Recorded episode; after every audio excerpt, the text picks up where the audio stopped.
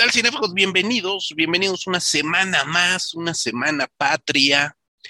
Vamos a dar el grito, ya lo dimos, ya estamos dando muchos gritos para festejar el cine mexicano también como parte de las fiestas patrias. Yo soy José Luis Ortega y les doy la más cordial bienvenida a este podcast cinéfago que no necesariamente tienen por qué estar escuchando hoy, 16 de septiembre.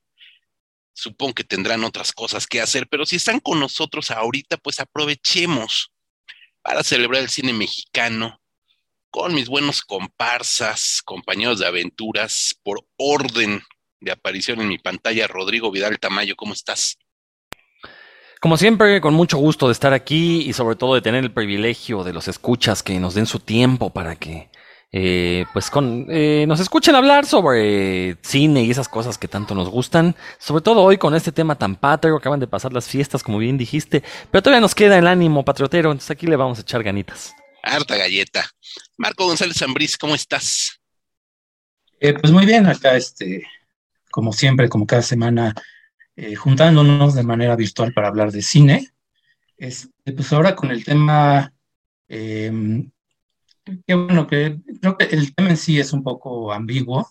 Yo, me costó un poco de trabajo elegir algunas películas porque más que celebrar el asunto, yo quería un poco cuestionarlo por, bueno, cuestiones que hay ahorita hoy.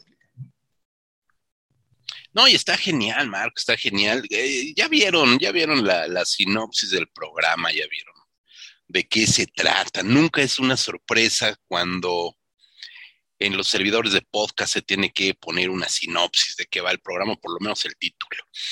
En realidad, se nos ocurrió hablar de cine mexicano, pues evidentemente porque el estreno de este nuevo capítulo eh, coincidió con el 16 de septiembre, justo el 16 de septiembre. Entonces, pues quisimos dedicarle tiempo a nuestro cine, pero no sabíamos muy bien cómo por ahí, qué hablar, qué decir. Hay muchos temas, por supuesto, del cine mexicano y se nos ocurrió que podíamos hacer un listado random, totalmente random, nada exigente, eh, nada completista, por supuesto, sobre algunas películas que nos permitan reflexionar sobre la identidad del mexicano, alguna película que haya intentado eh, explorar el espíritu mexicano, de lo mexicano, del ciudadano y ciudadana mexicanos. Eh, si lo lograron o no lo lograron ya es otra cosa. Pero sí que hay películas que crearon arquetipos o estereotipos en el imaginario colectivo de nuestro cine. Por supuesto que también Marco tiene toda la razón, hay que cuestionar, no hay que ser nada más eh, patriotero, no hay que ser nada más, este, no hay que aventar nada más vítores al cielo a diestra y siniestra. Este programa también se va a tratar de cuestionar algunos de esos filmes, algunos de esos estereotipos y sin más ni más choros, pues le damos la palabra a Marco para que comience a tirar leña sobre de algunos temas y títulos. Este, pues sí, mira, es que yo decía que me costó trabajo porque yo sí soy muy escéptico de esta idea de, la identidad nacional en general, o sea, de que haya cosas eh, eh, no sé, como rasgos nacionales que afecten a todas las personas del país. Este, eh, en estos últimos años ya se habla mucho más de inclusión, de este, diferentes comunidades que forman parte, pues, y que pues, y tomar en cuenta como eh, parte de lo mexicano, ¿no? Se habla mucho de eh, diversidad sexual, de los indígenas. Ahorita hay un debate sobre la estatua de Cristóbal Colón con el pretexto de restaurarla, pero era más bien este, reemplazarla por de una mujer indígena, etcétera, etcétera. Entonces, es un tema que se presta mucho a debate. Yo sí prefiero verlo como una cuestión más de... Eh, las películas que voy a proponer más bien son como para cuestionar esta idea, no, no tanto celebrar, porque sí, hay muchos estereotipos, hay muchos eh, personajes clásicos que queremos retomar, hablando, no sé, de Tintán, de Mauricio Garcés, con este de la picaresca, Eh, fue lo primero que me vino a la mente, pero eh, después empecé a pensar que, bueno, pues que ese tipo de personajes, pues creo que más bien son universales. Bueno, ahorita ya debatiremos, ¿no? Eh, entonces, mis elecciones van más por el lado como de cuestionar ciertas cosas, ciertos mitos. Después mi formación profesional es de historiador y aunque no, no este, lo pensé así como tema principal, pues sí, la forma como nos enseñan la escuela, como nos enseñan la historia nacional, sobre todo en la escuela y cómo se repite en medios de comunicación, que tiene mucho que ver con la identidad y con la forma como nos eh, ubicamos, ¿no? Y pues me quise ir pues a los orígenes con una película que habla sobre el pasado indígena, sobre el proceso de colonización, pero que no habla de Tenochtitlán ni de Hernán Cortés ni nada de esto, porque bueno, siento que en realidad todavía no hay una buena película sobre el tema. Eh, no vi la serie de hace unos años este, con este actor español, eh, que se me fue ahorita el nombre, que hizo a, Cantinflas. Eh, no la vi, la verdad, entonces no, no puedo opinar sobre el tema, pero eh, creo que sí tendríamos que, para empezar a hablar pues de la identidad de esta cuestión, pues creo que sí hay que empezar un poquito respecto al indígena, ¿no? El contacto con el español. Y quiero empezar con la película Cabeza de Vaca, esta película de 1990, dirigida por Nicolás Echevarría. Eh, si no estoy mal, fue su primera película de ficción después de una carrera haciendo documentales. Y es una película que se basa en las crónicas del caso real de Álvaro Núñez Cabeza de Vaca, un eh, conquistador español que naufragó en las costas de Florida. Eh, fue, pues, primero esclavizado, sometido por este, tribus de ahí. Cuando consiguió su libertad empezó a, explorar, a divagar ahí por este, el terreno en el norte del país. Y bueno, quería eh, ponerlo hablar de esta película y no de otras, digamos, que hablan como más directamente el tema de la conquista, lo que entendemos como conquista, eh, justamente porque es una película que al iniciar, de hecho, en Estados Unidos, porque es, Florida, y después se pasa a Texas, eh, como que se evita, por esa cuestión geográfica, todo este debate sobre si la conquista y sobre si Hernán Cortés y la Malinche, etcétera, ¿no? Entonces, una película donde muestra ese primer contacto de lo español y lo indígena, eh, y sobre todo de, de, la extrañeza, ¿no? De lo difícil que era para un español este recién llegado eh, encontrarse un mundo completamente nuevo, ¿no? Este, es un tema muy debatido, pero creo que también eh, muchas veces vemos a los españoles de una forma muy estereotípica, como los malos de la película. no nos detenemos a pensar realmente su reacción llegar a un territorio donde todo era absolutamente diferente. Y también la película, algo que me gusta es que desmitifica la población nativa, ¿no? Este, eh, desde que llega, pues no es muy bien tratado este, esa vaca y el resto de los náufragos eh, indígenas, de hecho la mayoría los matan este, casi inmediatamente, los demás los capturan. Eh, y la película parte con un tono místico que creo que le va muy bien este, para quitarle solemnidad, aunque es una película seria, es, digamos, de cine de arte, es una película este, que se toma con seriedad del tema, pero no, no con solemnidad, no con esta cuestión de historia oficial, que es muy como de estatuas y héroes de bronce y este tipo de cosas, sino que al ser un personaje poco conocido, que no estaba en la región, digamos, más este, icónica de lo colombino, pues eh, le da ciertas libertades al director, pues como de ser más, este, explorar más esta ambigüedad, ¿no? Este contacto entre dos civilizaciones totalmente diferentes, y de una manera que creo que sí, este, como espectador, te hace pensar, te hace replantearte em, eh, qué tanto la identidad de nuestra, de los que vivimos ahorita, a principios del siglo XXI, puede estar marcada por algo que es tan distinto, ¿no? En la película hay cosas que llegan muy cerca de lo sobrenatural. Hay resurrecciones, hay este, hechizos, cosas así como cosas de magia que pues ya son como que lo vemos del siglo XXI y decimos, no, pues eso es es un invento de cabeza de vaca y sin embargo él afirmaba en su relato autobiográfico que había pasado, ¿no? Entonces, eh, yo empezaría por ahí, ¿no? Como por irnos a los orígenes sin ponernos este, a debatir a fondo el tema de la conquista y eso, pero sí este, empezar por ahí, ¿no? De cómo eh, la identidad sí depende de cómo nos enseñan la historia. Y cuando vemos películas como Cabeza de Vaca que se salen de esa fórmula, que se salen de esos este, parámetros ya muy, muy conocidos y que se usan más bien como propaganda, te puede abrir los ojos y te puede eh, replantearte muchas cosas del país en el que naciste, aunque hayan pasado hace 500 años. me parece que es un excelente inicio, un excelente inicio, sobre todo porque, como bien dice, estamos acostumbrados a la historia, como lo dice el gran clásico, a partir de la visión de los, de los vencedores y no de los derrotados en este caso, ¿no? Entonces creo que me parece muy importante ver esta mixtura de interpretaciones, reinterpretaciones, porque a final de cuentas hay poca certeza, hay que decirlo, de qué es lo que realmente sucedió en el periodo de la de la conquista, no solamente en el, en el centro, en el valle, lo que sería propiamente Tenochtitlán, sino cómo se vivió la conquista fuera de este territorio, ¿no, Marco? Sí, exactamente, y eso este, también lo quería complementar, que uno que lo menciona se me había pasado un poco.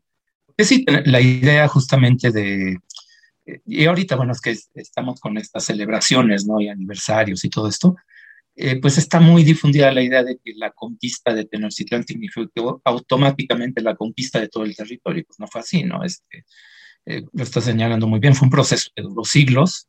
Eh, la guerra de castas, bueno, en Yucatán fue, duró muchísimo tiempo. Este, en, bueno, en el norte de México, en el norte del territorio, los yaquis nunca se sintieron, este, tuvieron que mudarlos a la fuerza, este, otra parte medio controlarlos, y eso fue en la porfiriato.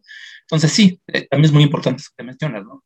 Eh, la conquista tampoco fue inmediata y fue un proceso bastante largo y creo que también por eso vale la pena, ¿no? Ver esta película, verla, este, eh, lo que tiene, digamos, un poco de, no de vigente, pero sí es algo que el mundo indígena sigue estando ahí este, relegado, ignorado muchas veces, pero que de alguna manera sigue estando ahí este, este presente. Y mencionar también eh, que la película la pueden ver en Filming Latino. Eh, me parece que está gratis, aunque no sé si este, nada más de registrarse, porque hay otras, bueno, en el catálogo que sí tienen un costo, ¿no? Pero bueno, por lo menos ahí la pueden ver sin, sin mayor problema.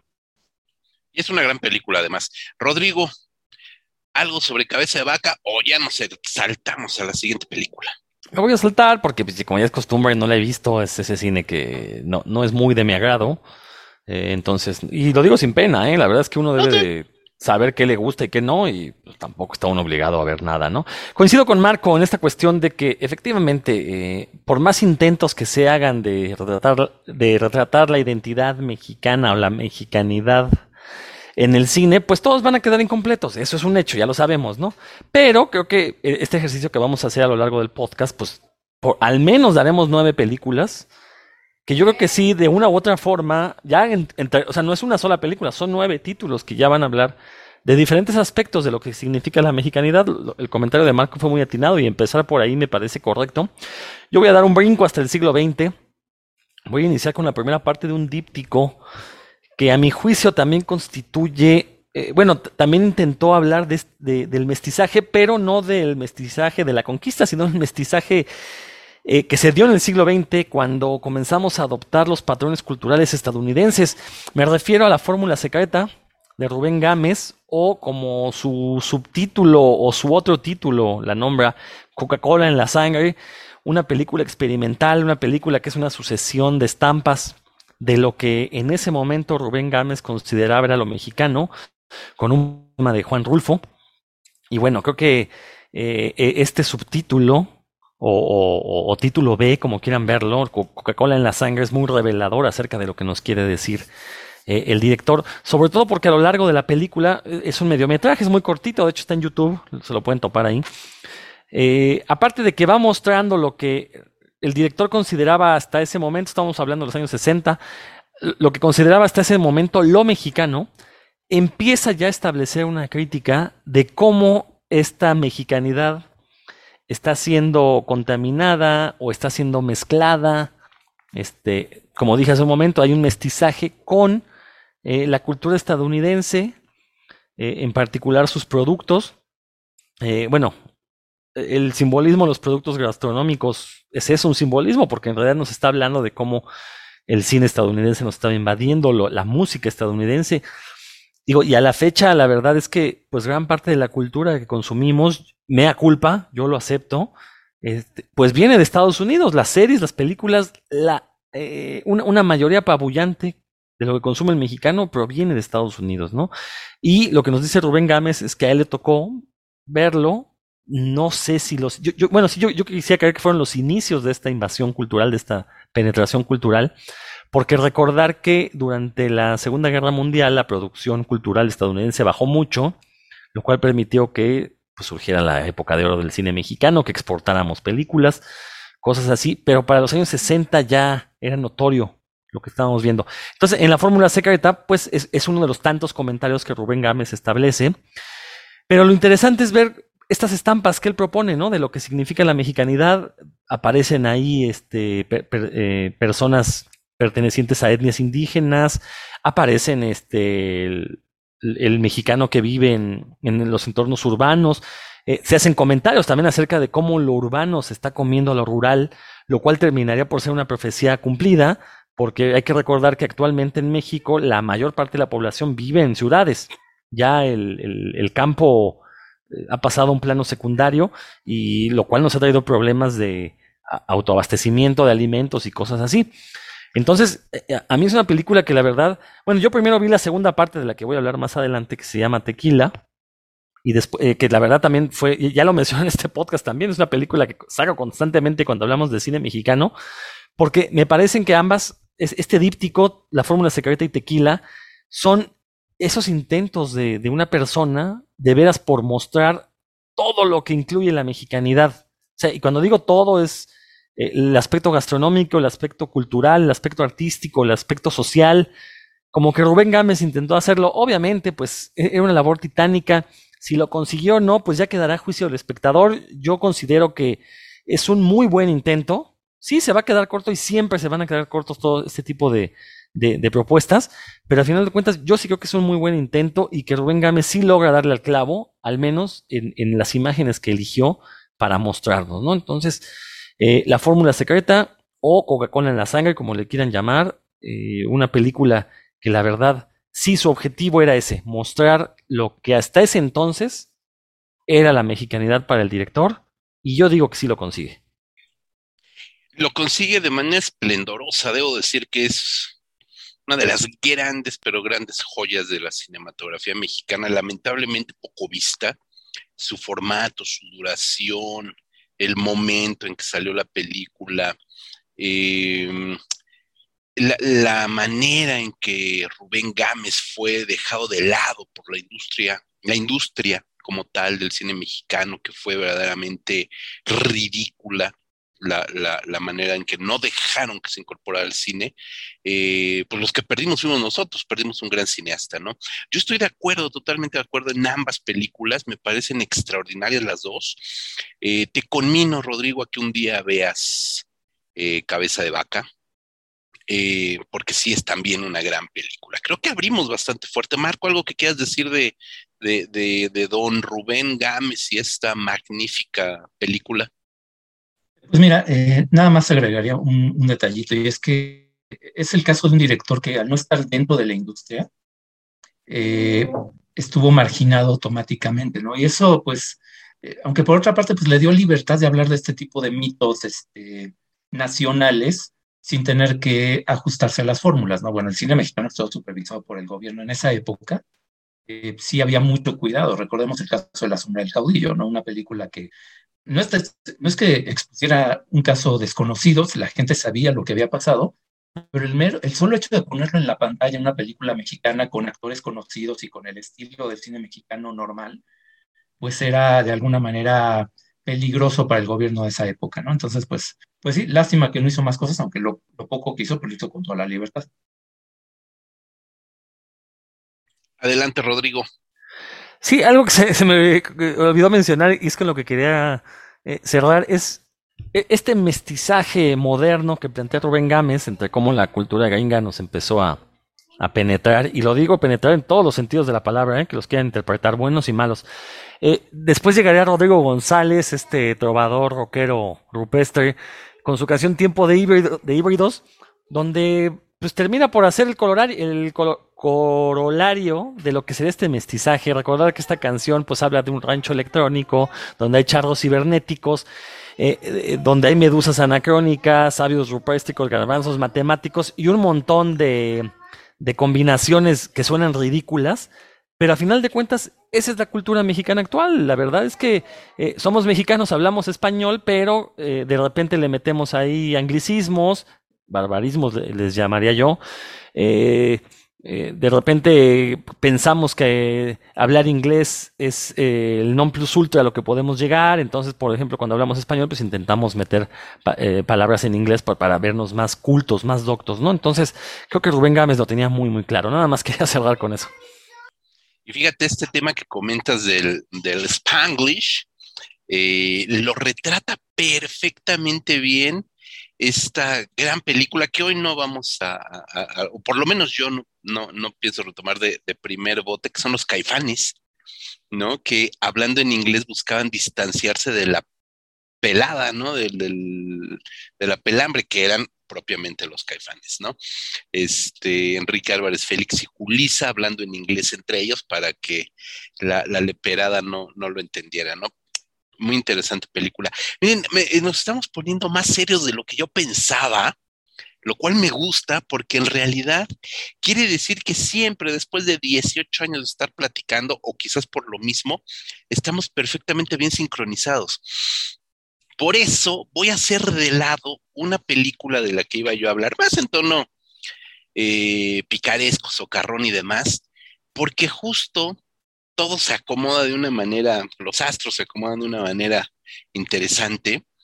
Eh, voy a retomar a Julio Bracho, justo director de La Sombra del Caudillo, que ya comenta Marco, pero no con esa película, sino con una película todavía dos décadas anterior y que viene a cuento perfectamente con ambas cosas que están comentando y que me voy a sacar aquí de la manga, que es La Virgen que forjó una patria. Una película de Julio Bracho del año de 1942 que está narrada en dos tiempos y que me parece sumamente pertinente y ahorita verán por qué para el tema del podcast y el tema de la mexicanidad y demás. La película arranca en septiembre de 1810, días previos a que inicie la lucha por la independencia. Vamos a ver aquí eh, al cura Miguel Hidalgo y Costilla, que era interpretado por este actor español Julio Villarreal, perdón, que además era el típico, lo que conocemos nosotros ahorita como el típico Miguel Hidalgo de estampita, de monografía, ¿no? Ni un cabello de los que tenía de la mitad del cráneo para abajo, ni un cabello se le movía, eh, sumamente solemne, bueno, se veía que el tipo no se paraba el excusado, pero ni en sueños, porque era un prócer de la patria. Está cortado con tijeras estos, todos estos personajes. Y está, por supuesto, eh, en una reunión con la corregidora, con los corregidores, y por ahí aparece Ernesto Alonso como Ignacio Allende, por ahí Víctor Urruchua como Juan Aldama, y justamente entre estos cinco personajes, y específicamente con Ernesto Alonso en su papel de Ignacio Allende, es cuestionado es cuestionado por Allende de por qué utilizar a la... No, no, no habían definido cuál iba a ser la bandera con la que se iban a lanzar a la lucha. Y entonces Ernesto Alonso le dice pues el estandarte que tenemos en la iglesia, que es la Virgen de Guadalupe. Eh, Ignacio Allende lo, cuestiona por la decisión. Y entonces nos vamos a un flashback larguísimo donde el mismísimo Miguel Hidalgo va a narrar la historia de la aparición de la Virgen de Guadalupe a eh, Juan Diego en el Cerro del Tepeyac en 1831, si mal no recuerdo, está, se, se fecha esa primera aparición de la Virgen de Guadalupe, en 1531, perdón, 1531, prácticamente una década después de la caída de Tenochtitlán, 1521, 1531 está datada la primera aparición de la Virgen de Guadalupe. Y entonces vemos toda la historia del pobre indio Juan Diego, que además era Ramón Novarro, el primerísimo actor mexicano de Hollywood, Ramón Novarro, que nunca había filmado en México, que era considerado el, el otro Rodolfo Valentino, etcétera, etcétera. En su debut en el cine mexicano, interpretando a Juan Diego un poco lo que dice Rodrigo, tenía que venir legitimado del éxito estadounidense en Hollywood, en aquel primer Hollywood, para poder ser presentado como la gran figura que ella era. En corto, la película es todo un, pues prácticamente un soliloquio de Miguel Hidalgo para decirnos que la Virgen de Guadalupe, esta imagen religiosa, católica, judeocristiana, propiamente mexicana, es el símbolo de unidad nacional. Una película en 1942 nos estaba explicando que todo el gran desmadre que fue la lucha de, de, indígenas, de naturales mexicas contra los españoles y todo lo que vino después, que como ya comentó Marco, fueron siglos siglos verdaderamente de, de, compenetración entre una y otra cultura, se arreglaron por obra y gracia de un milagro, del milagro guadalupano, y en ese momento todos nos convertimos en mexicanos y todos nos hicimos guadalupanos y todos gritamos Viva México con Miguel Hidalgo el 16 de septiembre. La Virgen de Guadalupe como este pegamento mágico al mismo tiempo como esta lija que aplanó todas las rebabas de indígenas, de criollos, de mestizos, de ibéricos, netamente ibéricos viviendo en el país, por supuesto de otras minorías que en aquel momento no se tomaron en cuenta como eran los afrodescendientes mexicanos. Hoy sabemos que Vicente Guerrero, hoy sabemos que José María Morelos y Pavón eran de sangre negra, eran afrodescendientes. Pero obviamente, obviamente esta película del 42 nos decía que gracias a ese milagro guadalupano, todos fuimos mexicanos de la noche a la mañana. Y lamentablemente o afortunadamente, como cada quien lo gusta interpretar, la Virgen de Guadalupe en el cine, gracias al cine mexicano, también se ha convertido en este gran icono, independientemente de la religiosidad y los fervores, que hasta la fecha sigue siendo como este gran unificador. No hay que perder de vista que todavía hace 12 este, años, no me acuerdo cuándo tomó eh, posesión Vicente Fox, que no más, como 18 casi, ¿no? 15 años se arrodilla y, le da gracias a la Virgen de Guadalupe primero, antes que nada cuando toma posesión de la presidencia. Y como cada 16 de septiembre, justamente el grito, perdón, el 15, viva México, viva México, viva la Virgen de Guadalupe. Entonces, hasta la fecha sigue funcionando como si estuviéramos todavía en el argumento, en el guion de esta película de la Virgen que forjó una patria. Díganme si no es un intento, fallido o no, no lo sé, de perpetuar este, esta mexicanidad a partir del guadalupanismo. Y ya. Eso es lo que tendría yo que decir de esta película. Marco, te veo reír. No, es que justamente andaba este, checando aquí eh, de lo estereotípico, ¿no? Es que porque sí, yo eh, justamente cuando traté pues de pensar como en esta cuestión de la representación, los estereotipos, ¿no? Tú piensas, ah, pues lo indígena, ¿no? Digamos, eh, pero ya en lo moderno, ¿no? ¿Cómo se ha representado? Pues la mayoría de las representaciones sí son muy en el estilo de Tizoc, este, eh, el indio Fernando Maclovia, este tipo de, de, personajes, y no con una forma, este, es muy de, muy, muy como de cartón, pues muy, este, como el estereotipo, pero mal entendido, ¿no? Este, como reducirlo todo a, a símbolos y a los indígenas convertirlos en artesanías vivientes casi, ¿no?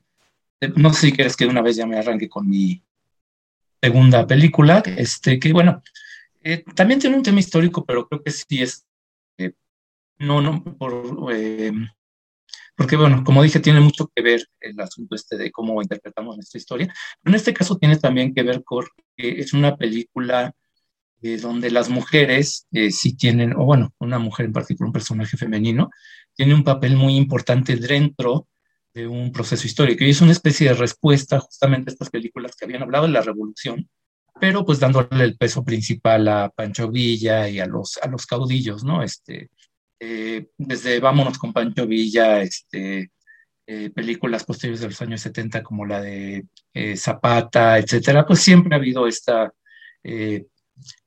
que aparte pues, se da en casi todos los procesos históricos, de reducir un proceso social donde intervinieron muchísimas personas a lo que hicieron cinco o seis caudillos, ¿no? Este, reducirlo a personajes eh, icónicos. Eh, y por eso yo quería hablar más bien de La Soldadera, esta película de José Bolaños de 1965. Eh, es muy curioso porque si buscan ustedes, este, bueno, los que nos estén oyendo José Bolaños en, en Google, el dato principal que aparece es que fue amante de Marilyn Monroe, ¿no? Este, que la conoció cuando vino a México y que allá tuvieron ahí sus que veres, este, pues digo, más allá de que podemos decir que las armas nacionales se cubrieron de gloria, pues como que es lo menos importante de, obra, ¿no? Este, digo, eso es como chisme, ¿no? Este, finalmente, eh, Bolaños, aunque tampoco tuvo una carrera tan, tan prolífica en el cine, por lo mismo que mencionábamos justamente, aunque él tuvo más suerte porque logró entrar en la industria, pero no tuvo la carrera que tuvieron otros directores.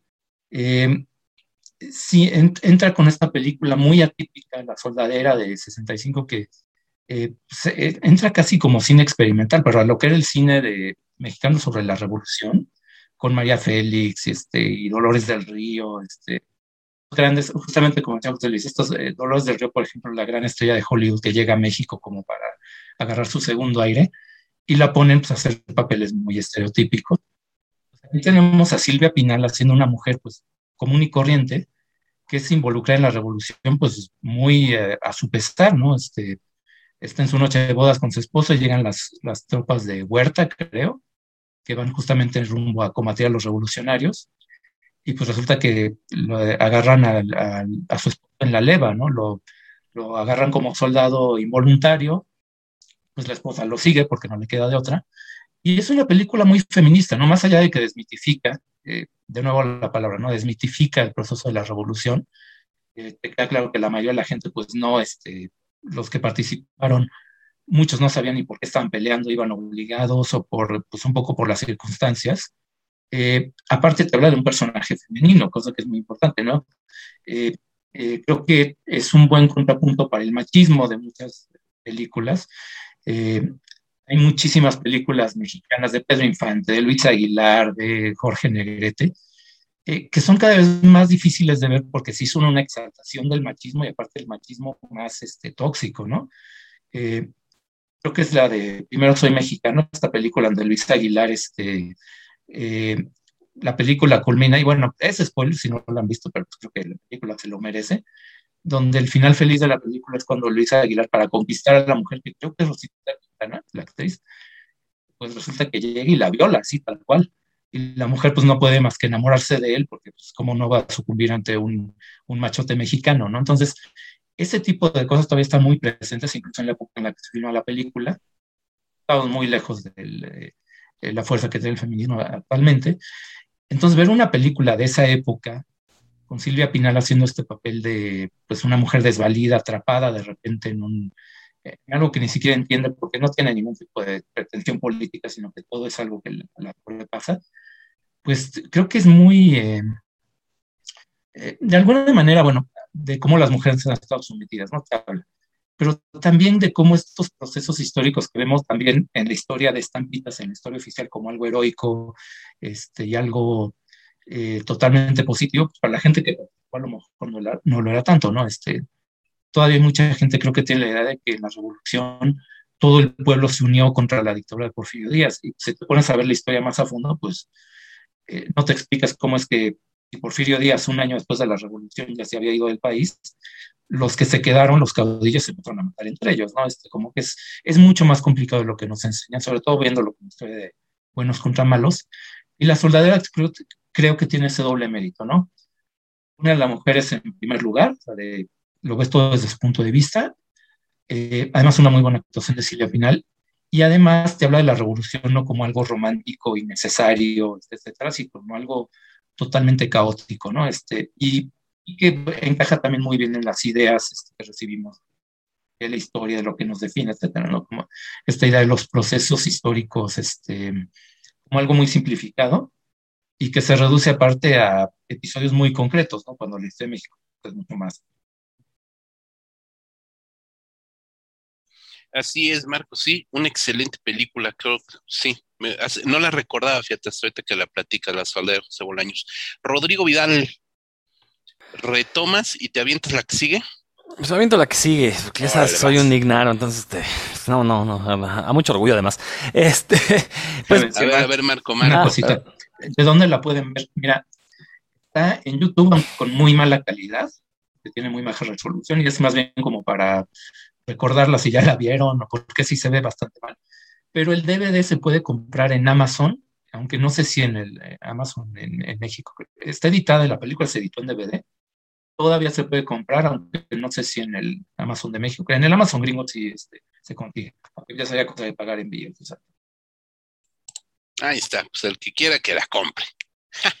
Rodrigo Vidal, ahora sí, bueno, pues continuando, eh, había mencionado que la fórmula secreta era parte de un díptico y había mencionado que tenía que mencionar forzosamente la, la, segunda parte que se llama Tequila también de Rubén Gámez.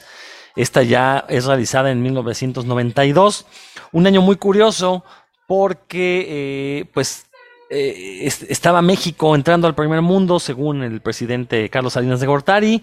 Se había hecho este tratado de libre comercio de eh, América del Norte, entonces eh, fuimos, en la década de los 90 fuimos invadidos por una plétora de productos estadounidenses que ya nos lo había advertido Rubén Gámez en la fórmula secreta y para los años 90 ya era una realidad. ¿no? aquellos famosos dulces de la Fayuca, pues dejaron de ser de la Fayuca y ya te los topabas en cualquier tiendita de la esquina porque ya estaban entrando de manera legal y además sin pagar impuestos. Eso por la parte de los dulces, no me voy a meter en la cuestión de legumbres y hortalizas porque eh, nos ponemos a llorar aquí todos, ¿no? Pero Rubén Gámez tuvo eh, el buen tino de hacer una secuela espiritual de, la fórmula secreta, aunque eh, ya sin la crítica de, este mestizaje cultural, ya más bien lo que él hizo en Tequila es decir, bueno, este, vamos a mostrar lo que es México a través de una serie de escenas, de estampas, de lo que es México ahorita, a inicio de los años 90, a finales del siglo XX, y también a mi juicio lo logra de una manera esplendorosa. Hay una escena magnífica donde están, bueno, se escucha música de mariachis y de repente mueve la cámara y los mariachis están echándose unos tacos en un puesto de tacos, ¿no? O sea, creo que eh, mezclar el mariachi, que es la música que nos representa en el extranjero. No voy a decir que es la única música mexicana, yo prefiero el, el, son y el guapango, el son huasteco y el guapango por sobre el mariachi, pero bueno, en el mundo el mariachi nos identifica y que además estén comiendo tacos en un puesto callejero. Me disculpan, pero no hay nada más mexicano que comer tacos en un puesto callejero y eso lo hacen desde Tijuana hasta eh, Yucatán. Entonces, eh, todo el país. Creo que si algo define la mexicanidad son los puestos de tacos en la calle. Entonces, eh, digo, eh, también la escena tiene, la, perdón, la película tiene una escena, la escena final, si mal no recuerdo, se ven unos rollos de película y está saliendo humo de ellos, dando a entender que se está quemando. yo no sé si Rubén Gámez nos quiso decir que era el final del cine mexicano, que era el final de su carrera, que no, no fue su última película, por ahí todavía filmó una en el 2000. Eh, pero lo cierto es que recordar que inicio de los 90 fue también un parteaguas para el cine mexicano con este surgimiento del nuevo, nuevo cine mexicano, eh, donde se le privilegió a la clase media. Bueno, esto que ahora el presidente López Obrador dice que son unos aspiracionistas y que yo concuerdo con él, eh, precisamente esta idea de lo que debería ser la clase media, eh, una clase acomodada, bueno, que, que, en términos estrictos sería la clase media alta a alta, no es la clase media como la conocíamos en los años 90. Eh, recordar que en esos años pues surgen películas como Solo con tu pareja, poco después surgiría Sexo, Pudor y Lágrimas, y ese tipo de películas que fincaron en, en el público mexicano la idea de eh, en qué consistía ser un mexicano de clase media de zona urbana, eh, y, le daba como estos sueños a conseguir una casa en la Condesa. Para los que nos escuchen de fuera de la Ciudad de México, la Condesa pues es una colonia muy fifí. Eh, aquí, eh, aquí en la ciudad es carísimo vivir ahí, además son edificios viejos pero muy bonitos por lo mismo y bien conservados. Entonces vivir ahí es, pues, como vivir en Europa. por lo menos en cuanto a la arquitectura, porque en cuanto a la idiosincrasia, pues es convivir con mexicanos igual de pelados que todos nosotros, ¿no?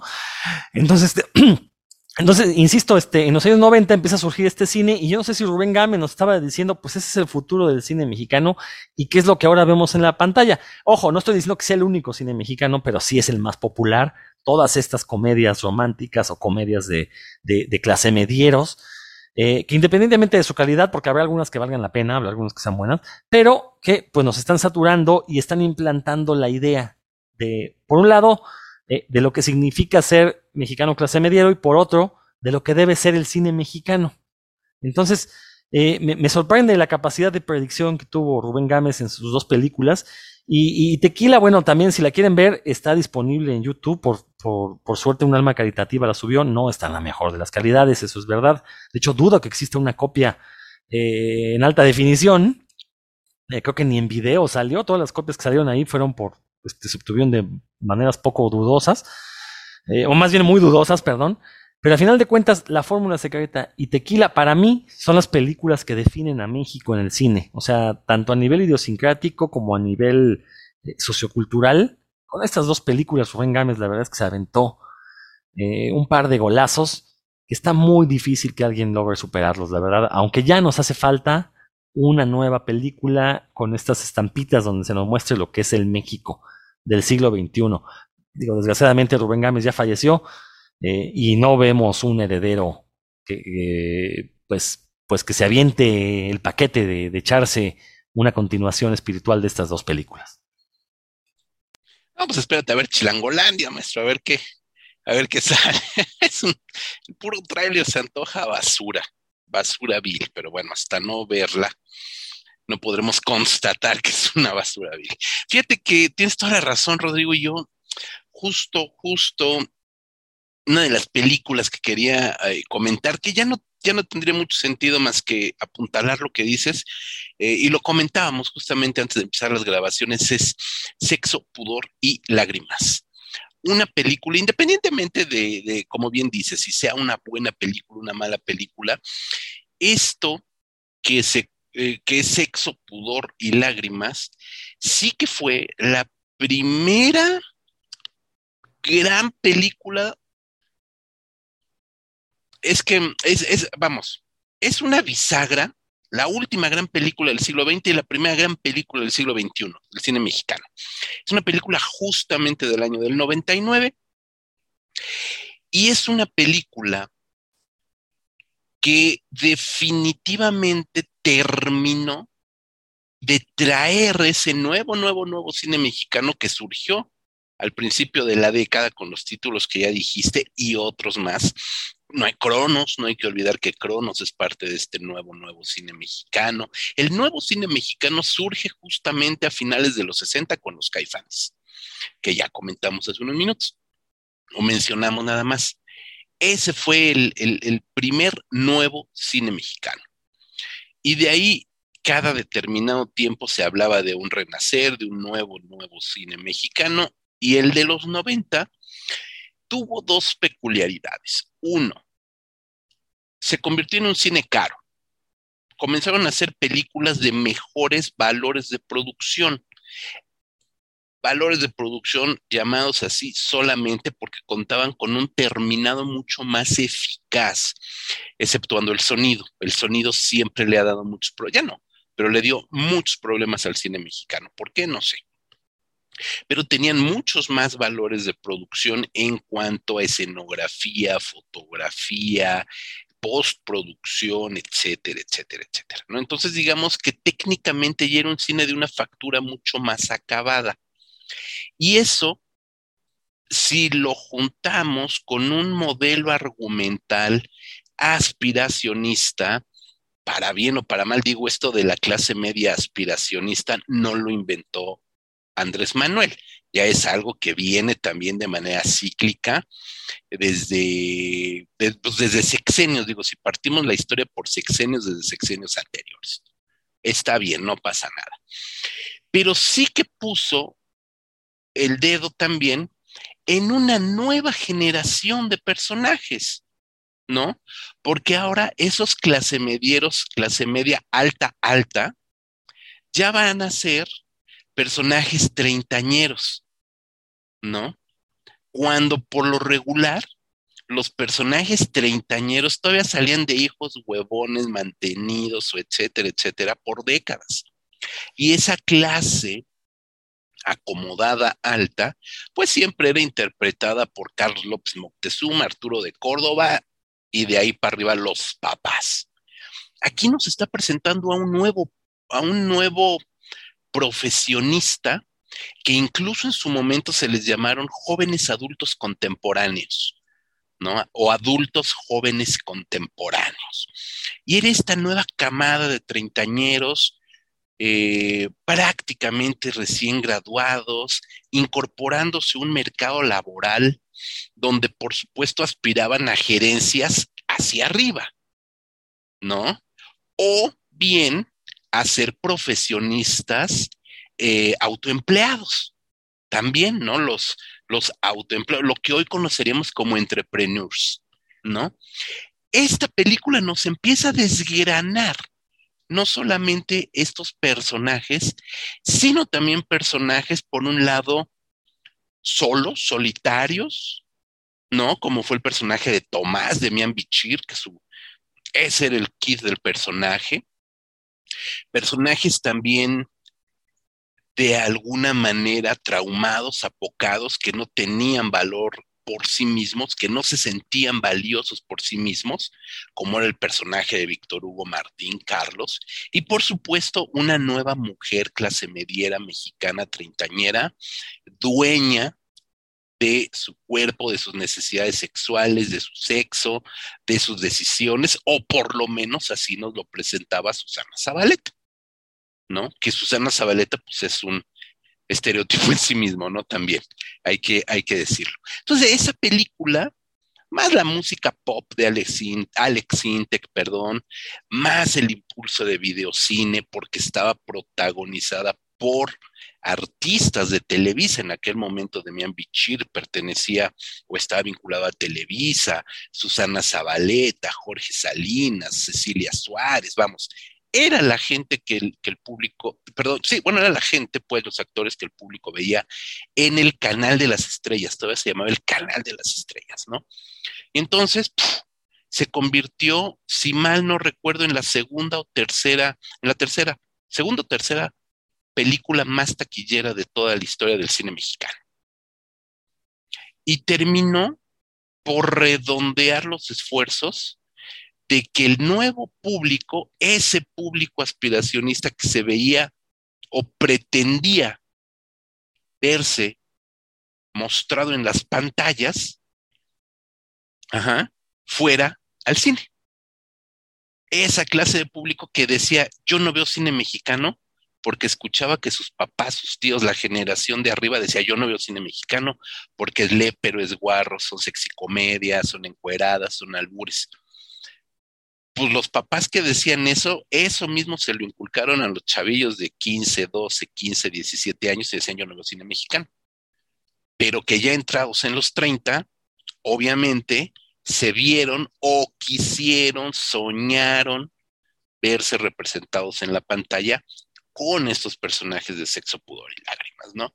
Y por supuesto, la película que vendría a dar el cerrojazo final, el golpe, el gran punch de, para el nuevo, nuevo, nuevo cine mexicano, pues fue Amores Perros, por otros valores mucho más allá, ¿no? Una película mucho más allá de lo que fue Sexo, Pudor y Lágrimas, pero sin dudarlo, sí que, sí que Sexo, Pudor y Lágrimas se convirtió en un, en un hito para la cinematografía que duró, yo me atrevería a decir que el hito duró cinco años, ¿no? Este, quizás menos, porque en el momento en que se estrenó Amores Perros, se fue para otro lado el cine mexicano, ¿no? Este, por supuesto que hoy lo, tenemos herederos de, Sexo, Pudor y Lágrimas en cuanticomedia, clase mediera, aspiracionista, vemos pues, prácticamente cada semana estrenada en Cinépolis, ¿no? Este, ahí están, y ahí van a estar esas películas. Ahí está Chilangolandia, o ahí va a estar Chilangolandia. Se hablaba, se filmó, no sé qué pasó, porque pandemia, pero se hablaba de Sexo, Pudor y Lágrimas 2 al parecer se filmó, al parecer ahí está, totalmente innecesaria, ¿no? Totalmente innecesaria, pero bueno, sin duda que Sexo, Pudor y Lágrimas sí que marcó también una, una serie de estereotipos y aspiraciones en el, no solamente en el nuevo cine mexicano, sino en los nuevos públicos que fueron a ver esas películas. Marcus, Rodríguez, Rodrigo no la vio. Ah, no, sí la vio, dice que no vamos a permitir que hable Rodrigo porque sí la vio.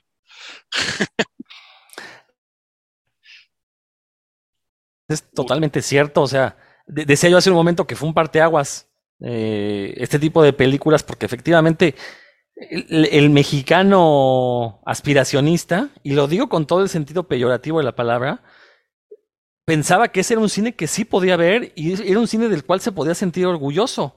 ¿Por qué? Porque no había groserías, porque no había albures, porque no había este personaje del peladito, o al menos no estaba de manera explícita, porque sí estaba el personaje del peladito. Eh, de igual manera, eh, este personaje sempiterno de, del el vago mágico, el, pues sí, el, el, antihéroe, ¿no? También seguía estando en, en, este cine, pero maquillado de una manera, pues mucho más accesible, más digerible. Entonces, eh, digo, nuestro cine se ha marcado porque pega una película y empiezan a surgir clones, ¿no? Pasó con las sexicomedias, pasó con las rancheras, pasó eh, en los años 90. Eh, y digo el cine comercial, no, porque siempre va a haber otro cine ahí más o menos escondido, pero al final de cuentas las salas de repente se, se, se atascan de eh, el mismo tipo de películas y lo estamos viendo ahorita, ¿no? La verdad es que si sale una segunda parte o no de Sexo, Pudor y Lágrimas, pues es irrelevante. A lo mejor es exitosa, pero ya no va a marcar la escuela que marcó la, primera parte en los años 90, porque pues, era fue, un momento muy, muy raro para México. Bueno, no raro, muy... Eh, eh, sí, bueno, raro en el sentido de que pues se nos prometió el primer mundo, iba uno a las tiendas y efectivamente veía productos de primer mundo, pero pues no nos alcanzaba para comprarlos, así de sencillo, ¿no? O nos alcanzó durante un par de años y después llegan 1994, el famoso error de diciembre y pum, se acabó este sueño del, del primer mundo mexicano y, y, nos dieron un golpe de realidad muy fuerte. Pues lo mismo ha pasado con el cine, ¿no? Puedes ir a ver las películas que quieras con este tipo de personajes, con este tipo de historias, pero al final de cuentas sales del cine y te topas con la realidad, ¿no? O sea, nada de lo que te das cuenta que todo lo que viste ahí fue una mera fantasía. Así es, así es, nada más comentar este que es es original de eh, Antonio Serrano, fue el director, debutó con esta película a propósito de una obra de teatro eh, eh, propia, ¿no? Que a final de cuentas es dramaturgo, hizo la obra de teatro, pegó, la llevó al cine y pegó dos veces. Marco. Yo estaba pensando en hablar, digamos, alguna, alguna película populachera, este, como para complementar, ¿no? Y llegar a tiempos más modernos eh, con este asunto de la identidad. Y pues pensaba, no sé, Perro Callejero, La Pulquería, este, que tienen mucho que ver con esta cuestión, o sea, de cómo este, em, las clases bajas sobrellevan, pues, lo que parece una algo este, insoportable, pero como, vaya, hay una especie como de de lucha por superación, el caso de Perro Callejero, aunque es una superación ahí muy, este, de lo lumpen a lo apenas, este, eh, la supervivencia, ¿no? Eh, pero es que ahora, escuchándolos hablar de esta cuestión de la, de la aspiracionista, la clase media, me acordé de otra que no sé si entraría, pero este creo que tiene que ver también con un rasgo nacional, o, o más bien un rasgo de la vida nacional, que es eh, la corrupción y cómo la ha tratado el cine mexicano, ¿no? Estoy hablando de cadena perpetua es eh, una película que de un director que normalmente no me gusta nada y un director que es muy dado a hablar, digamos, como de la, de la identidad nacional y de eh, buscar, digamos, últimamente en, en los eh, eh, barrios bajos, como buscar este tipo como de sufrimiento atávico, ¿no? Que supuestamente tiene el mexicano, este tipo de cosas. En su mejor época, en los 70, Ripstein hizo esta película Cadena Perpetua, eh, que yo creo que, bueno, tiene que ver eh, la calidad con dos eh, factores. Primero, que se basó en una novela de Luis Espota, la novela es lo de antes. Luis Espota es pues, un, escritor, un bestseller, un escritor muy popular, este, que, que su popularidad estaba pues en, en, sentido contrario al prestigio literario, ¿no? Porque el establishment literario, los grupos culturales lo despreciaban, ¿no? A pesar de que es un un escritor muy popular que, bueno, y que bueno, yo la verdad apenas le voy a entrar a su obra, este, no, no la conozco, no la he leído, pero he visto por ahí recomendaciones, digamos, en estos canales de YouTube de, de booktubers, que de repente mencionan, por ejemplo, Casi el Paraíso, mencionan algunas de sus novelas como algo que sí vale la pena rescatar. ¿no? El asunto es, bueno, se basa en la novela de Luis Spotton, en un sustento literario, y además el guion fue coescrito con Vicente Leñero, que había hablado, por ejemplo, del tema de la corrupción también en los albañiles, este, y un eh, eh, guionista muy ligado también al periodismo, muy ligado a Excelsior, ¿no? Entonces, eh, que tenía, digamos, esta facilidad para hablar de temas públicos. Ahora, ¿por qué mencionaría yo cadena perpetua? digo, no como, como no, no un rasgo de identidad del mexicano. Como dije al principio, no me convence mucho la idea de que todos, no sé, compartamos visiones, creo que el país es mucho más diverso, pero creo que sí hay experiencias en común, ¿no? Este, ahorita Rodrigo hablaba de la gastronomía, pues los tacos, pues, sí, quien que sea mexicano no ha comido tacos alguna vez en su vida, ¿no? Y otro elemento, pues, esa relación que tenemos eh, tan eh, ríspida con las autoridades, ¿no? Este, aquí siempre hemos tenido el problema de que la corrupción se permea todos los aspectos, ¿no? Está presente en todos eh, los aspectos, tienes que dar dinero siempre para cualquier cosa, tienes que negociar cosas que no tendrían por qué negociarse, que deberían ser, normas. Eh, es algo que creo que le cuesta mucho trabajo a los extranjeros que vienen a vivir a México. Me, eh, mucho de este futbolista este, estadounidense que vino a jugar al Puebla. Este, ay, afroamericano, se me fue ahorita su nombre, es Beasley. Sí estoy bien, ¿verdad? Es Beasley que en alguna ocasión estaba comentando como ya le había tocado que los que lo detuviera un este, policía de tránsito y le pidiera la mordida, etcétera, ¿no? Cosa que para él era pues algo nuevo, ¿no? Porque no es que no exista corrupción en Estados Unidos, pero se da de otras maneras, ¿no? No es tan descarada de alguna manera. Entonces, creo que sí podemos mencionar como un rasgo de identidad, uno de alguna manera se acostumbra a, a navegar a a entender qué es permisible y qué no. Y la película, aparte, volviendo a ese tema de lo aspiracionista y las clases medias, es que es, es una película muy interesante porque te habla de un criminal eh, regenerado que ha logrado, pues, este, tener un, puesto como cobrador en un banco, digamos que ya, este, eh, como dicen los clásicos, como dice el, el, lugar común, pagó su deuda con la sociedad, ya está viviendo, digamos, una, una vida decente, tiene a su esposa, familia, etcétera, pero ese pasado criminal que todo en algún momento llega pues, de la mano de un judicial corrupto, ¿no? que aparte lo interpreta Narciso Busquets en el papel del comandante Burro Prieto, y que Narciso Busquets, por cierto, sale también en La Soldadera, este, eh, y que te habla mucho de esa, este, em, ese temor, ese resquemor que tenemos siempre las autoridades, y que, y que es un tema que sigue ahí, este, digamos, es una... Eh, aunque no se ha resuelto, este, que no, no ha habido creo que ni siquiera ha habido una mejora. Eh, a pesar de que, bueno, yo cuando era niño y cuando estaba Miguel de la Media Presidente se hablaba mucho de la, de la regeneración moral, ¿no? De que cómo ya ahora sí iban a, cambiar las cosas. Recordar que Cadena Perpetua es una película eh, financiada por el gobierno, por Conacine. Entonces, es una película que, eh, pues de alguna manera, el gobierno reconociendo sus propias fallas, y además una película que se puede interpretar como una metáfora de cómo los mexicanos en esa época, bueno, muchos dirían que sí, la cosa tampoco ha cambiado, eh, en esa época del PRI de los 70, pues realmente tus opciones eran, este, pues aguantar, ¿no? Este, no había opciones de cambio social, no había ni siquiera este, elecciones eh, mínimamente creíbles. Eh, y la forma como ese, ese criminal regenerado de alguna manera te puedes identificar con él porque entiendes muy bien cómo él trata de salir adelante, no, no lo dejan, eh, pues creo que sí te puede constituir de alguna forma un rasgo eh, colectivo, ¿no?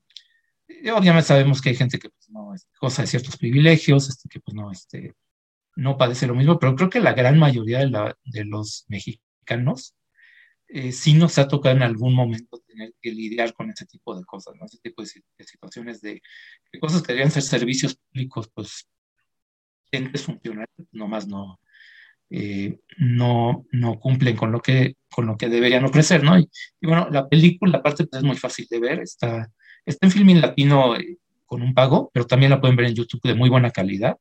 Y repito, pues es la película para mí, este, más Esa y el lugar sin límites de lo mejor de Ripstein, y que sin que sea una exploración de la identidad mexicana, creo que sí habla bastante de cómo es vivir en, este país, ¿no? O sea, de que también este, es de cosas que debemos soportar. Digo, me hubiera gustado ser más positivo, hablar con cosas más bonitas, pero creo que sí, que se vale hablar del tema.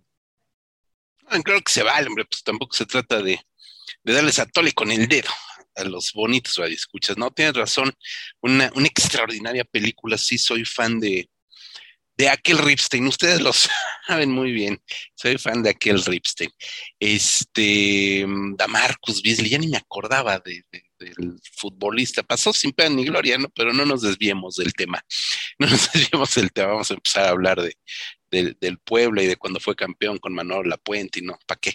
Este, Rodrigo Vidal, no te duermas. Tu tercera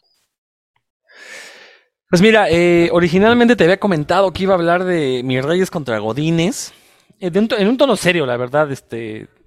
Debo admitir que es una película que me divirtió, me, gustó bastante, lo cual es caso extraño. Pero eh, eh, ahorita medio programa recordé otra película que también, de la cual ya hemos hablado aquí en este podcast, y que me parece que también es importante para hablar de cómo se gestan identidades en un país como México. Y me refiero a Ya no estoy aquí. Eh, esta película eh, donde se nos muestra esta subcultura de los cholombianos en Monterrey, eh, que pues crearon su propia música básicamente, obviamente extrapolaron un, género musical ya existente y pues nomás lo hicieron suyo, se lo apropiaron y lo se expresan a través de una vestimenta, de ciertos códigos, lenguajes no verbales.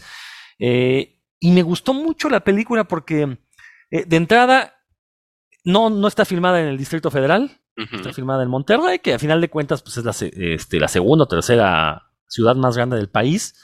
Entonces, bueno, sigue siendo este entorno urbano, pero ya no es la visión chilanga, al menos, ¿no? Ya es una visión eh, de otro estado. Pero me gusta porque la, historia que nos presenta, creo que el que sean cholombianos o no es lo de menos. Podrían ser darquetos, podrían ser emos, podrían ser escatos, podrían ser este eh, no sé, ahora está muy de moda el rockabilly, pueden ser, o sea, cualquier eh, identidad juvenil, ojo, no estoy, no estoy llamando tribus urbanas porque ese concepto es medio derogatorio. Este, e, estas identidades juveniles, como siempre son o buscan ser minimizadas, buscan ser borradas, presentados como delincuentes, y se hace a un lado toda la producción cultural que están generando. Sí, a lo mejor no habrá músicos entre sus filas, a lo mejor simplemente toman las cumbias colombianas y las rebajan, que es esto de ponerlas a, velocidades menores de lo que originalmente fueron concebidas.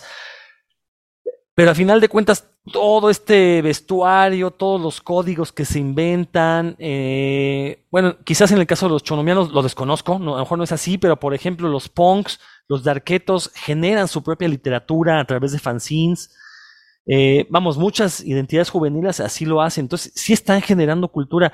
Y, me gustó mucho, ya no estoy aquí, precisamente porque se puede extrapolar a cualquier grupo, que, invariablemente siempre tiene que ser juvenil. Siempre las generaciones mayores buscan minimizar lo que hacen los jóvenes, como subieron miedo. Lo estamos viendo ahorita con esta discusión que se está dando con el lenguaje inclusivo.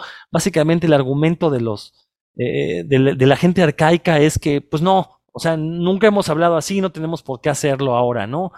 Y, lo mismo aplica para, para los colombianos. No, la música nunca ha sonado así y no tendrá por qué sonar así ahora. Está pasando con el reggaetón, pasó con el rock and roll en, los años 50. Entonces es muy interesante ver cómo esta película, aparentemente situada en un tiempo y espacio determinados, que es el siglo XXI en Monterrey y con los colombianos, en realidad es una película mucho más universal que habla de cómo se les limita el acceso a la cultura a los jóvenes y cuando estos empiezan a generar su propia cultura, ah, entonces son criminales. Eso me parece muy interesante porque efectivamente habla de cómo se gestan las identidades cuando uno es joven. Entonces, y, aparte que es una gran película, la verdad, por donde la veamos. Eh, eh, creo que, digo, entiendo a la gente que no le ha gustado, pues sí, es la gente que se queja de, de que ya se despenalizó el aborto en México, de que se va a poner ahora una cabeza indígena en lugar de Cristóbal Colón. Pues es la gente que siempre se va a quejar, ¿no? Pero a final de cuentas, a los que nos gusta el cine, no puede uno más que rendirse ante la belleza de una película como Ya no estoy aquí, que quizás su único pecado es que eh, pues no, no es una película trágica, ¿no? Cuando desgraciadamente México es un país trágico, entonces una historia como la de Ya no estoy aquí se antoja un tanto fantasiosa debido a que el personaje sale avante. Eh, yo lo agradecí porque sinceramente ya estoy harto de eh, que todo el cine mexicano sea una tragedia, bueno, el cine mexicano serio intente ser una tragedia, eh, pero se notaba como raro en Ya no estoy aquí el hecho de que al personaje, a final de cuentas, eh, no tuviera una consecuencia funesta, ¿no?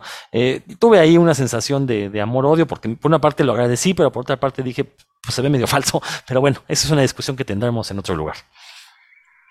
Ya le spoilereaste, hermano, ¿qué tal que, qué tal que no la había visto? Ya, ya pasó más de un año, ya, no manches. Ya, ya es hasta, ya está en el nuevo listado de las 100 mejores películas del cine mexicano, ¿no? En esa tomadura de pelo de lista que salió. De... Y, y, no me molesta, ¿eh? yo sí la pondré en una lista así, la verdad, yo la incluiría. Está bien, sí, está bien. es una película muy, muy, eh, muy original y sobre todo con una historia, con, con un comentario social muy marcado. Sí, sí, eso, sí. eso fue lo que me gustó. Sí, sí, sí, no, no, yo lo sé, yo lo sé.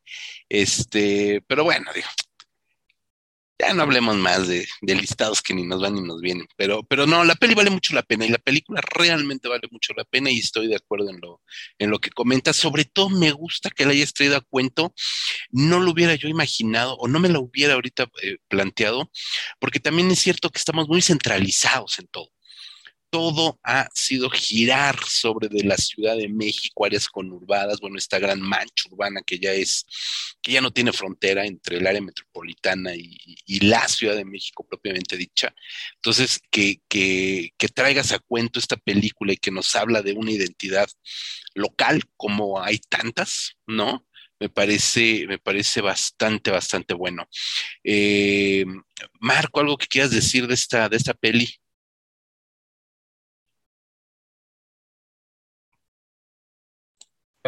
Este, eh, vaya, que yo sí la siento exagerada, pues que la hayan metido en esta lista. Creo que tiene más con la euforia del momento, y porque sí tiene que ver mucho con eh, lo que dice Rodrigo de las este, identidades en, otras partes del país. O sea, sí es muy válido hablar de eso.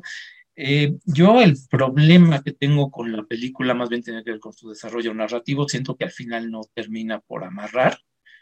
Eh, pero vaya, este, aún así pues, sí me parece que es bastante, bastante valiosa la película, este, y pues sí, digo, sí, te habla también de lo, de lo flexible que es este asunto de la identidad, ¿no? Lo que eh, creo que lo hemos venido mencionando, ¿no? Que pues identidad, ya no podemos hablar de una identidad como lo era este, en otras, en décadas anteriores, que era pues que el mexicano es este eh, católico, tiene una este macho, etcétera, etcétera, ¿no? Como que ya, ya tenemos que aceptar que, bueno, eh, hay identidades eh, variadas y que todas son igualmente, eh, y que todas forman parte de, del país. Sí, no, totalmente, totalmente de acuerdo en eso. Y, bueno, hablando del listado, ya nada más para cerrar y de una vez que nos acaben de, este, de odiar quienes, quienes quieran y se les hincha la gana, es una tomadura de pelo presentar un, un, listado con las 100 mejores películas del cine mexicano, teniendo películas del año 2018, 19, 20, cuando, hace falta la perspectiva del tiempo, ¿no? Para ver la trascendencia de las películas, de los discursos, más allá de las modas, ¿no? O, o, sea, sí, eso me parece verdaderamente una euforia del momento eh, y, totalmente ca carente de todo tipo de seriedad, ¿no? Hay, buenas personas, hay buenos críticos, hay buenos expertos en esta, en quien, entre quienes formaban esta lista, algunos incluso conocidos amigos, pero realmente es, es, es, una tomadura de pelo esa, esa lista, por lo menos en, en, una tercera parte de la lista. Digo, obviamente si, si, si trae títulos como Los Olvidados, por supuesto, como Canoa, como La Fórmula Secreta, pues por supuesto que nadie va, o sea, hay cánones, carajo, o sea, nadie va a decir que no, pero cuando pones películas del 18, 19, 20, por el amor de Dios, esa es una verdadera tomadura de pelo. Pero bueno, ya, punto y aparte, porque me enojo más por otras cosas. Eh, yo sí voy a cerrar mi, participación con una película que eh, yo originalmente les había comentado que, que sí era una película que sostendríamos los tres. Eh, al final se nos fue por otro lado la, la charla, lo cual me encanta. Pero yo sí quiero cerrar mi participación con nosotros los pobres. Y ustedes me dirán, ay, qué chafa, qué lugar común, no puede ser, qué, qué, vacilada, eres peor que los que hacen listados al, al vapor. Pero si tomamos en cuenta que es una película del año del 48, es decir, este, con más de medio siglo de vigencia, y digo de vigencia, porque es una película vigente, es una película que se sigue exhibiendo. Es, si no es la película, como hasta hace unos años estuvo considerada como la película más vista del cine mexicano, em, es una de las dos películas más vistas del cine mexicano, ¿no? Es una película que todavía, todavía, cuando fue el centenario, perdón, cuando fue el centenario del nacimiento, del natalicio de Ismael Rodríguez en el 2017, ya tiene cuatro años, ya va para cinco, cinco años de que fue este, este onomástico, este, esta celebración. Se exhibió en la Cineteca Nacional la película. La película se llenó, aunque la película la, la viéramos décadas proyectada por Televisa prácticamente cada ocho días, cada quince días o por lo menos una vez al mes. Este, después del partido de, de, fútbol de las dos de la tarde a las cuatro de la tarde, nosotros los pobres, era de rigor. Yo en lo personal puedo decir que le he visto no menos de 20, 30 veces por lo mismo, completa o en partes, ¿no? Y no es al partes que me autoalburié, pero no.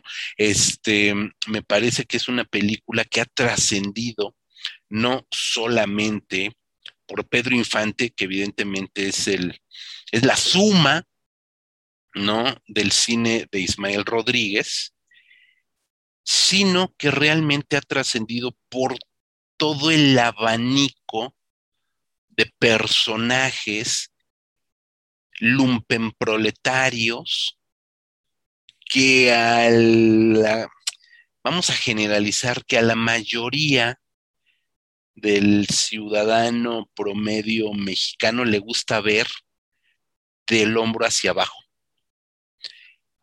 Retomando esta parte del aspiracionismo, siempre nos gusta sentirnos por encima de alguien.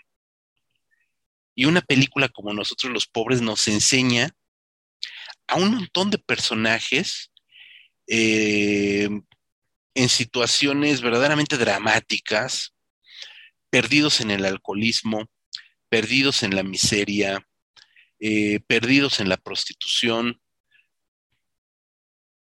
perdidos en toda esta clase más baja de nuestra cosmopolita Ciudad de México a mediados de los años, mediados del, año, del siglo XX, mejor dicho, pero felices y contentos, ¿no? Un poco lo que comentábamos hace unos, hace unos minutos. Esta imagen del mexicano bondadoso, cantador, simpático, todo lo que sabemos de Pedro Infante, y que nos hacía ver que pasara lo que pasara, o nos hacía creer, mejor dicho, que se podría quedar este, paralítica y muda nuestra madre y se podría morir en la indigencia, lanzada a la calle, pero no pasaba nada, aguantamos vara.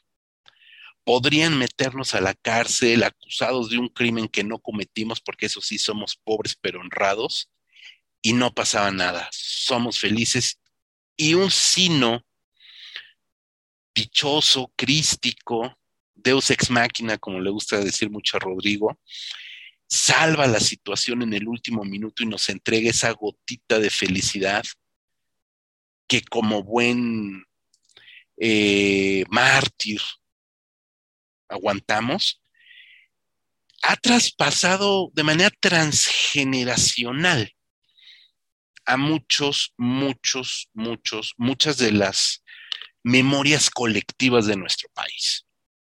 Hoy habrá quien vea a nosotros los pobres en un ánimo, por supuesto, chacotero. No hay que decir que no. pero la tinta que ha caído sobre esta película desde las más altas esferas intelectuales, críticos eh, o no críticos, también es digno de mención. Tesis, investigaciones, estudios de estereotipos del mexicano, de arquetipos del mexicano, de situaciones, ha dado para muchas cosas, ¿no? Sin hablar de toda la lana, toda la lana que ha generado año tras año tras año. Entonces creo que es una película que sí realmente se ha convertido, si no en la, si no en la tesis de lo mexicano, del mexicano, sí por lo menos en un muy buen estudio de caso de ciertas características que todavía, todavía perviven en el imaginario colectivo del mexicano, aunque estamos en pleno 2021 y la película es de 1948. Entonces me parece que es una película sumamente importante y que sigue todavía vigente y seguirá vigente no sé cuánto tiempo más. No sé si en el 2048, este, cuando cumpla 100 años la película, se siga recordando, viendo. Yo espero llegar al centenario de nosotros los pobres, no falta tanto. Llegar por lo menos cuerdo al, al 2048, ¿no? Este, y ver, ver qué, qué, cómo ven la gente del 2048 esta película. Nada más. Marcus. Este, bueno, sí, digo, la importancia de nosotros los pobres en la cultura popular bueno, no, no se puede menospreciar. Este, yo me acuerdo que, en, eh, bueno, en Cinetec, cuando estaba yo haciendo servicios, en algún momento alguien me preguntó, este, de los eh, trabajadores de investigadores, ¿no? no me acuerdo exactamente quién fue, eh, a quién consideraba yo como el, el, gran director del cine mexicano pensando que yo mencioné tal vez a Buñuel o a este, no sé, a lo mejor Jodorowsky, algo así. Y pues mencioné a Ismael Rodríguez, fue el primero que me vino a la mente, ¿no? Por ese, ese arrastre popular y por este, técnicamente muy dotado. Creo que eso no, este, tenía una puesta en escena muy efectiva, este, e, es que sí, era muy, muy, este, sentimental, eh, era muy dado al, al, sentimentalismo, a la forma de su dirección de actores, pero era lo que él quería, ¿no? Ya después se le creó la mala fama de que pues, es el melodrama de Libertad la marca y tal, pero tú ves las películas y, sí ves una intención muy marcada, no solamente en lo técnico, sino en la dirección de actores, sabía perfectamente a qué, a qué había dirigido, etcétera. Eh, y sí, vaya, sí, es de las películas definitivas del cine mexicano. Eh, ya no es la más taquillera, ya la sobrepasó. Si nos vamos a esta, esta cuestión que es difícil de medir, ¿no? De cuál es la más taquillera, este, porque pues la inflación, este, es, es, como pasa en Estados Unidos cuando se habla de Titanic o este, Avengers, uno siempre tiene que recordar ahí momento, lo que el viento se llevó, si nos vamos a boletos vendidos y ajustamos por inflación, sigue estando por arriba, ¿no? Entonces, habría que ver si realmente están superadas estas nuevas películas. Comedias como No se aceptan devoluciones, No manches Frida, etcétera, si realmente han superado la recaudación o el, el impacto que tuvo eh, nosotros los pobres, aunque también hay que ver la, como decías, las veces que la pasaron en tele y todo esto. Eh, es que, digo, yo el, el, asunto, y esto sí tiene que ver con lo que discutíamos antes de, cuando nos estábamos poniendo de acuerdo sobre el tema, es que yo ya no sé si esa película sea como la que define la identidad del mexicano. Yo creo que ya, este, por lo que hemos mencionado, porque ya hay otras voces, porque ya hay otras este, cosas que antes estaban excluidas, ¿no? Las afrodescendientes, etcétera, es que ese tipo de arquetipos, eh, que yo, bueno, eh, eh, no, no, no les quito validez y sí creo que siendo muy, muy disfrutable la película, pero creo que ya no es suficiente para abarcar toda la, diversidad del país, ¿no? Este, empezando por esta cuestión de nosotros los pobres y ustedes los ricos, como esta división de clases, ¿no? Este, ya desde ahí empieza como que a, a ser un, creo que un poco incompleta, ¿no? Este, cuando empiezas a ver como la, eh, la pobreza como una virtud, este, pues creo que ahí empiezan a haber, problemas este, eh, incluso de mm, temas económicos, ¿no? De qué tanto realmente quieres mejorar la situación de la gente si crees que eh, los pobres son más felices, ¿no? Bueno, ese tipo de cosas son los que a mí me, ya no me dejan decir, ah, sí, nosotros los pobres es la película que define. Eh, yo creo que es, muy importante, no podemos dejarla fuera, pero eh, forma parte ya más bien de un mosaico, ¿no? De, aporta mucho, pero creo que no es, no, no puedes verla nada más como la que, como una obra que resuma toda, toda una identidad. Sí, eso también es, es, muy cierto. Hay, hay otros, otros Méxicos, ¿no? Lo que decíamos también. Y esa película, pues es, también muy central, es muy de la Ciudad de México. Eso también es, es muy cierto, Marco. Rodrigo. Digo, rápidamente, eh, eh, y ya con esto finalizaría mi participación, eh, que pues hemos mencionado aquí cómo el actual gobierno se le acusa de polarizar a la sociedad, se le acusa de insultar a la clase media al llamarle aspiracionista, ya demostramos que eso ya viene desde atrás. Y creo que esta, esta, esta polarización en la sociedad, pues también la tenemos con eh, estas dos películas. Nosotros los pobres, ustedes los ricos, ya desde ahí se trazaba la línea. Eh, yo aquí, José Luis, creo que sí, va a ser la única película que, que considere que no debería estar en esta, lista, en esta pequeña lista que hicimos, por una razón muy sencilla. Eh, es una película a todas luces eh, adoctrinadora, ¿no? Eh, recordar que la Biblia dice bienaventurados los pobres porque de ellos será el reino de los cielos. Y eso nos muestra a todos nosotros los pobres, ¿no? O sea, puedes estar jodido, pero mientras seas bueno, pues puedes poder encontrar la felicidad, te va a llegar la suerte y va a evitar que caiga la desgracia, que al final de cuentas sí les llega la desgracia en las secuelas, pero bueno, eso ya es otro tema. pero sí siento que esta película ni sirve como retrato de lo que eran eh, eh, las clases bajas, y, digo clases bajas no porque yo sea peyorativo, sino porque así históricamente se les ha conocido, ni creo que retrataran a las clases bajas del, México de los años 40, 50, eh, ni creo que tenga las grandes actuaciones, lo que estamos viendo básicamente son actores de carpa, dando las típicas interpretaciones del peladito, y no creo que eso refleje exactamente ni cómo era el lenguaje, ni los eh, ademanes de la época. Quizás los ademanes sí, pero ese acento que aparte se volvió como el estándar para referirse al peladito, un acento a todas luces falso, exagerando el acento de peladito que todavía te existe, todavía tenemos. Yo hablo con ese acento, o sea, y, la verdad no me da ninguna pena, pues porque es el acento chilango, lo siento. Eh, pero sí, creo que es una película que, que no refleja ni pretendía, bueno, no, ni pretendía reflejar eh, un México eh, real, ¿no? Simplemente fue una visión telenovelesca, previo a las telenovelas, eh, una visión moralina y, como ya dije, no una visión adoctrinadora como para decirle a los pobres, pues, ya ni le muevas, hombre, te va bien como pobre, el cielo es tuyo, ¿no? Entonces creo que son ese tipo de películas. Ahora, habiendo dicho esto, Sí, nosotros los pobres, ustedes los ricos y Pepe el Toro, es la trilogía mexicana por excelencia. Eso es otra cosa. Quizás no hable de una identidad mexicana, pero uno no se puede llamar mexicano si no ha visto esas tres películas.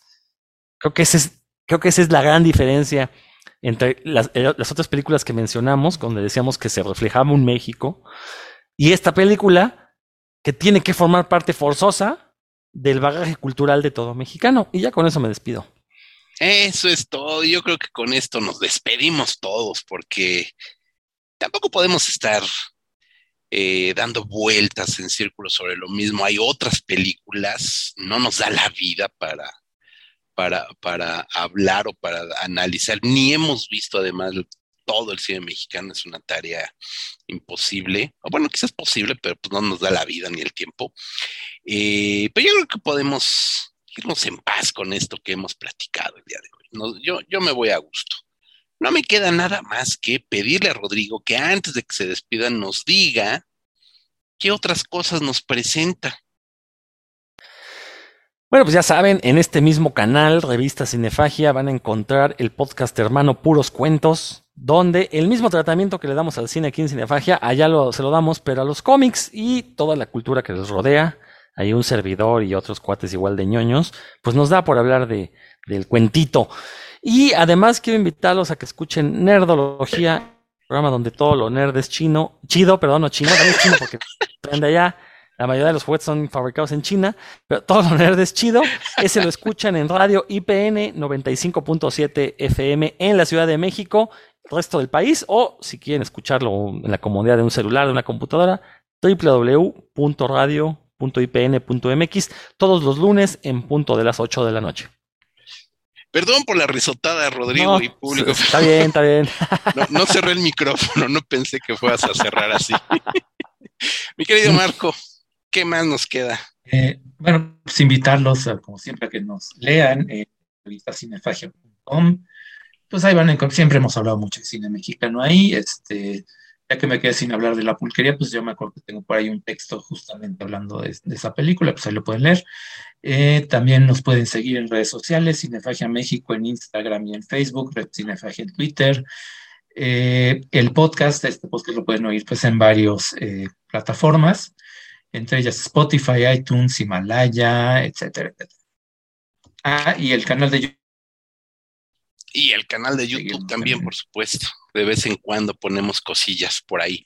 Este, yo soy José Luis Ortega y en esta ocasión también, aprovechando que estamos haciendo propaganda de, de otros proyectos, les quiero también recordar que ayer lanzamos un nuevo podcast llamado Video Masacre, donde Mauricio Matamoros, su servidor, hablamos de películas y estaremos hablando de películas a las cuales les rendimos culto por ser videonastis, por este fanatismo hacia el VHS, como una extensión de lo que hicimos en Masacre en Joco, etcétera, etcétera.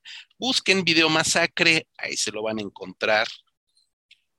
Pues ya, www.revistacinefagia.com. Rodrigo, muchísimas gracias. Marco, muchas gracias por todo su tiempo. Nos escuchamos la siguiente semana. Hasta la próxima.